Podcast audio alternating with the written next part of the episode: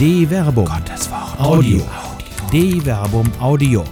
Die Bibel zu Fragen der Zeit. Wähle das Leben. Biblische Abwägungen über Rechte und Pflichten im Gesundheitsschutz von Dr. Werner Kleine. Die Sommerferien enden jäh. Wie im Jahr zuvor naht das Ende der Urlaubszeit auch im Sommer 2021 für viele unerwartet.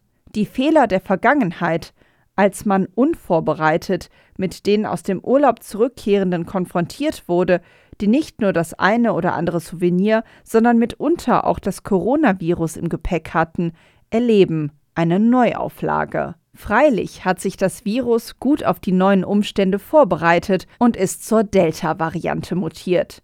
Wahrscheinlich nicht die letzte Variation, die die kreative Vielfalt der Schöpfung bereithält.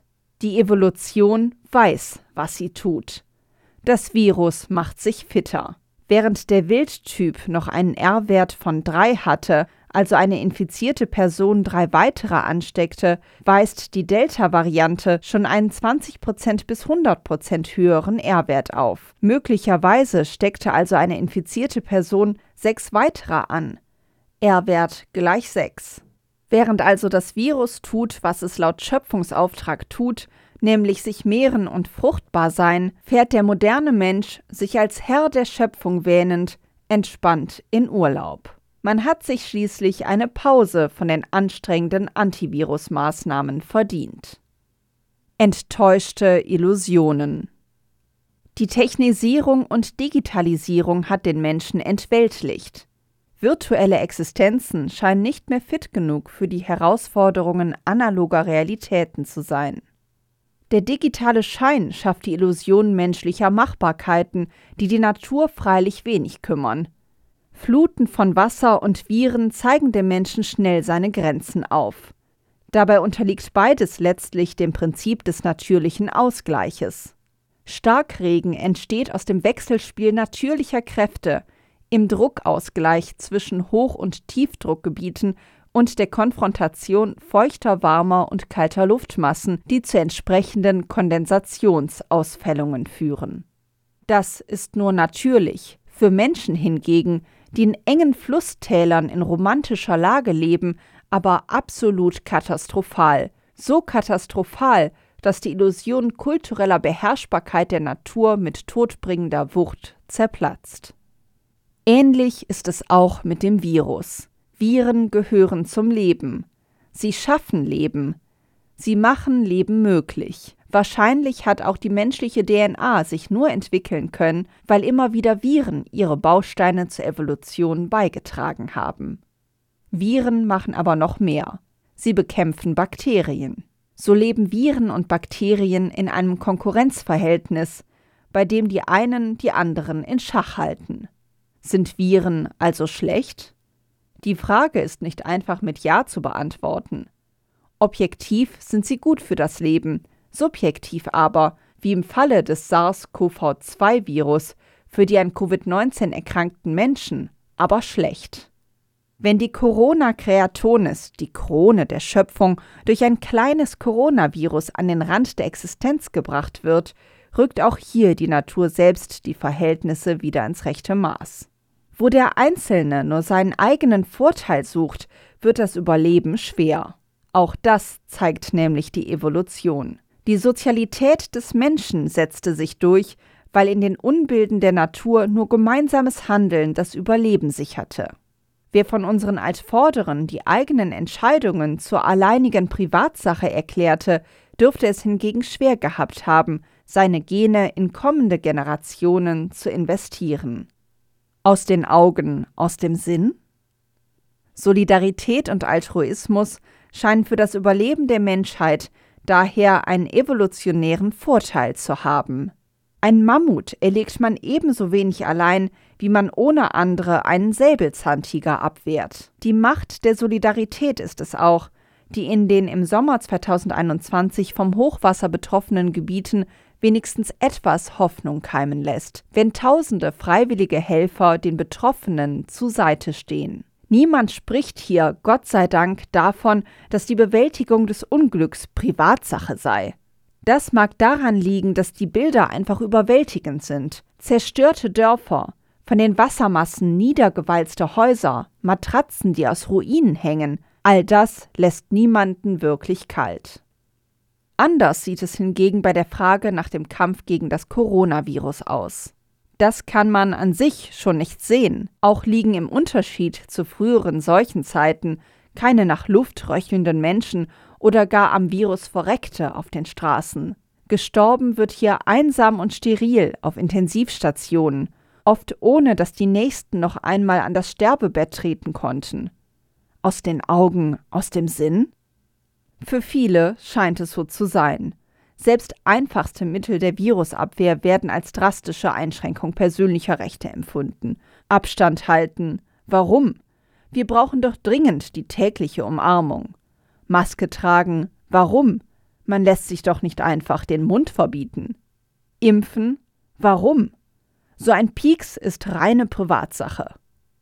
Das Vor-Augenliegende wird eben von vielen gar nicht wahrgenommen. Weil es nichts zu sehen gibt, erliegt man selbstgemachten Illusionen. Man wähnt sich als revolutionär Querdenkende, schafft es aber noch nicht einmal geradeaus zu denken. Das zeigt sich insbesondere an der Frage der Impfung gegen das Coronavirus, bei der es sicher um Selbstschutz, aber eben auch um den Schutz anderer geht. Blüten im Sommerloch. Die Zahlen, Daten und Fakten sprechen eine eindeutige Sprache die Impfung wirkt. Und das in hohem Maße.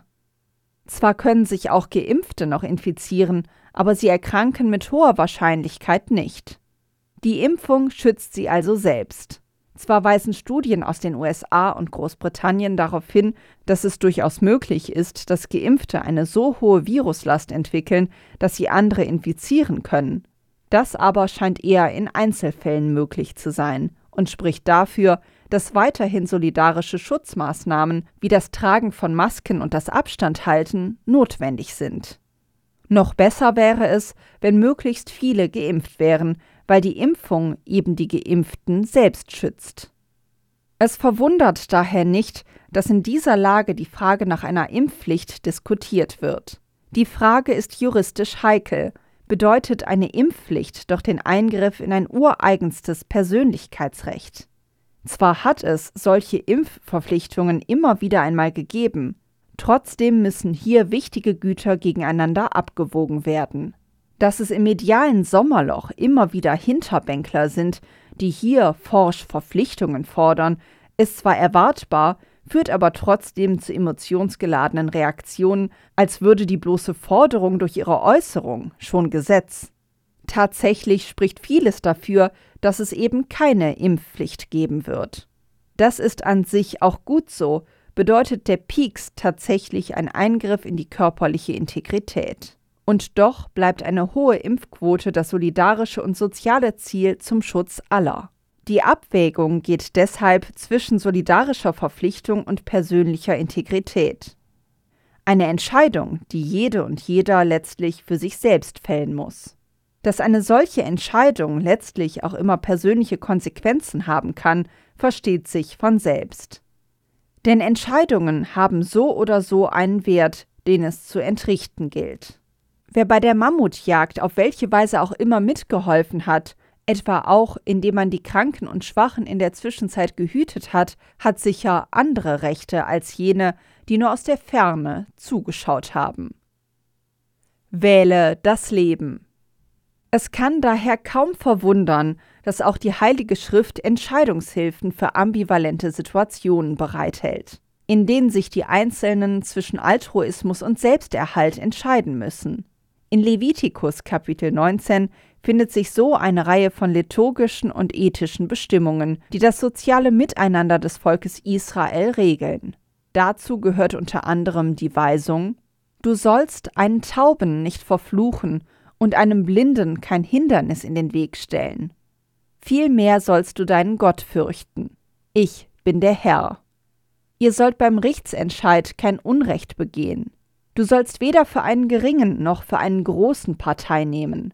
Gerecht sollst du deinen Mitbürger richten. Du sollst deinen Mitbürger nicht verleumden und dich nicht hinstellen und das Blut deines Nächsten fordern. Ich bin der Herr. Du sollst in deinem Herzen keinen Hass gegen deinen Bruder tragen. Weise deinen Mitbürger zurecht, so wirst du seinetwegen keine Sünde auf dich laden. An den Kindern deines Volkes sollst du dich nicht rächen und ihnen nichts nachtragen. Du sollst deinen Nächsten lieben wie dich selbst. Ich bin der Herr. Levitikus Kapitel 19, Vers 14 bis 18. Der Text zeigt die volle Ambivalenz auf, vor die sich offenkundig schon die Israeliten im Angesicht Gottes gestellt sahen.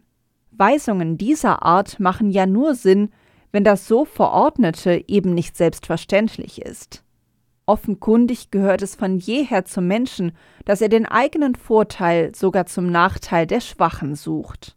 Einem Blinden ein Hindernis in den Weg zu stellen, ist schäbig, und doch kommt es immer wieder vor, dass Menschen sich auf perfide Weise über andere lustig machen. Den Mitbürger zu verleumden ist schnell getan, wenn es um den eigenen Vorteil geht, und die Verleumdungen der Gegenwart reichen da von der Verächtlichmachung der einen als Schlafschafe und der anderen als Covidioten. So schafft man eine kommunikativ kaum mehr zu überbrückende Distanz, jenen Herzenshass, den man zur eigenen Identitätsdefinition zwar pflegen kann, der aber letztlich alle ins Verderben führt. Die Gemeinschaft hingegen wird in dem Abschnitt zum Schluss vor Augen geführt, wenn die einzig mögliche Lösung präsentiert wird. An den Kindern deines Volkes sollst du dich nicht rächen und ihnen nichts nachtragen. Du sollst deinen Nächsten lieben wie dich selbst. Levitikus Kapitel 19, Vers 18. Dabei ist es bemerkenswert, dass hier vor allem von den Kindern deines Volkes die Rede ist. Die Nächsten, von denen hier gesprochen wird, sind zuerst die nächsten Verwandten. Sie haben ein Gesicht. Da gibt es eine Beziehung. Da ist nichts Anonymes. Um der eigenen Verwandten willen soll das Notwendige getan werden, um deren, aber auch das eigene Leben zu schützen. Ihr sollt meine Satzungen und meine Rechtsentscheide bewahren. Wer sie einhält, wird durch sie leben. Ich bin der Herr. Levitikus Kapitel 18, Vers 5. Die Weisung Gottes soll also Leben ermöglichen. Trotzdem scheint sie keinen Zwang zu vertragen. Denn die so Unterwiesenen scheinen eine Wahl des Einhaltens oder des Nichteinhaltens zu haben. Freilich hat die Entscheidung so oder so Konsequenzen. Wer der Weisung nicht folgt, wird den Preis zu zahlen haben, wer sie aber hält, wird leben. Angesichts dieser Alternative sollte die Entscheidung eigentlich klar sein. Trotzdem wohnen in jedes Menschen Brust mindestens zwei Seelen. Der Widerstreit zwischen privatem Bedürfnis und sozialem Handeln ist existenziell. Die freie Wahl ist dabei ein hohes Gut, trotzdem ist die Weisung der Schrift eindeutig. Den Himmel und die Erde rufe ich heute als Zeugen gegen euch an. Leben und Tod lege ich dir vor, Segen und Fluch. Wähle also das Leben, damit du lebst, du und deine Nachkommen. Deuteronomium Kapitel 13, Vers 19. Auf das Leben. Das Leben an sich ist göttlich. Wer sich für das Leben entscheidet, gibt Gott Raum. Er folgt nicht bloß einer göttlichen Weisung, Gott selbst ist das Leben. Wer das Leben wählt, wählt Gott. Das Leben in all seinen Formen zu schützen, das eigene wie das der Nächsten, ist deshalb in sich schon Gottesdienst, Gottes Ereignis, Gottes Begegnung. Von daher kann es nicht verwundern, dass Jesus Christus seinen eigenen Auftrag im Johannesevangelium prägnant präsentiert. Ich bin gekommen, damit sie das Leben haben und es in Fülle haben. Johannes Kapitel 10, Vers 10b. Allerdings geht diesem Auftrag eine Gefahr voraus. Der Dieb kommt nur, um zu stehlen, zu schlachten und zu vernichten. Johannes Kapitel 10, Vers 10a. Diese Gefahr entfaltet Jesus in einer kurzen, gleichnishaften Rede. Ich bin der gute Hirt. Der gute Hirt gibt sein Leben hin für die Schafe. Der bezahlte Knecht aber der nicht Hirt ist und dem die Schafe nicht gehören, sieht den Wolf kommen, lässt die Schafe im Stich und flieht, und der Wolf reißt sie und zerstreut sie. Er flieht, weil er nur ein bezahlter Knecht ist und ihm an den Schafen nichts liegt. Ich bin der gute Hirt. Ich kenne die meinen, und die meinen kennen mich, wie mich der Vater kennt und ich den Vater kenne. Und ich gebe mein Leben hin für die Schafe. Ich habe noch andere Schafe, die nicht aus diesem Stall sind. Auch sie muss ich führen, und sie werden auf meine Stimme hören.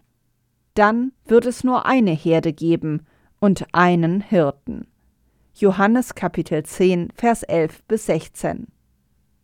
Hier gibt es eine entscheidende Weiterführung des in der Tora grundgelegten Gedankens. Zuerst einmal, die Möglichkeit der freien Wahl bleibt.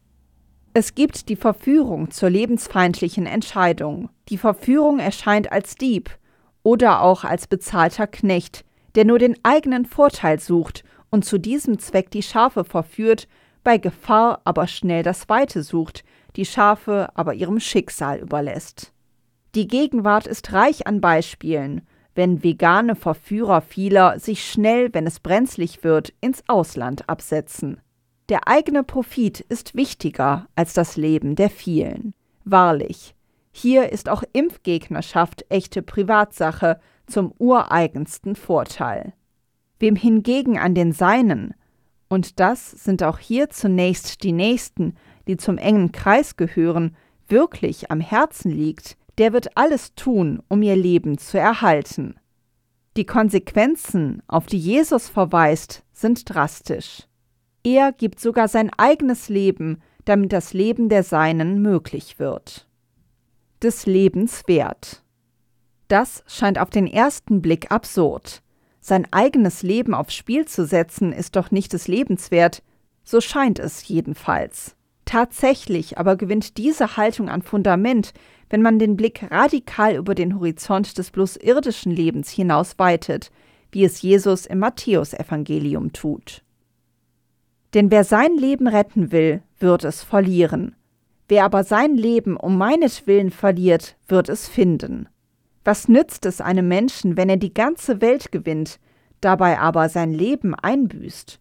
Um welchen Preis kann ein Mensch sein Leben zurückkaufen? Der Menschensohn wird mit seinen Engeln in der Herrlichkeit seines Vaters kommen, und dann wird er jedem nach seinen Taten vergelten. Matthäus Kapitel 16, Vers 25 bis 27. Aus der Perspektive eines ewigen Lebens erscheint die kleine Spanne, die die irdische Existenz zwischen Jahrmilliarden der Nichtexistenz vorher und nachher des Einsatzes für das Leben anderer ein adäquater Wert. Das können freilich nur jene nachvollziehen, die an ein Leben über den Tod hinaus zu glauben vermögen. Wenn die kleine Spanne irdischer Existenz alles ist, was man hat, wird die Entscheidung sicher entsprechend begrenzt sein. Für die aber, die hinter den Horizont des Todes zu schauen vermögen, ergibt sich hingegen eine ganz eigene Sehnsucht, die wohl auch Paulus kannte, wenn er schreibt Solange wir nämlich in diesem Zelt leben, seufzen wir unter schwerem Druck, weil wir nicht entkleidet, sondern überkleidet werden möchten, damit so das Sterbliche vom Leben verschlungen werde.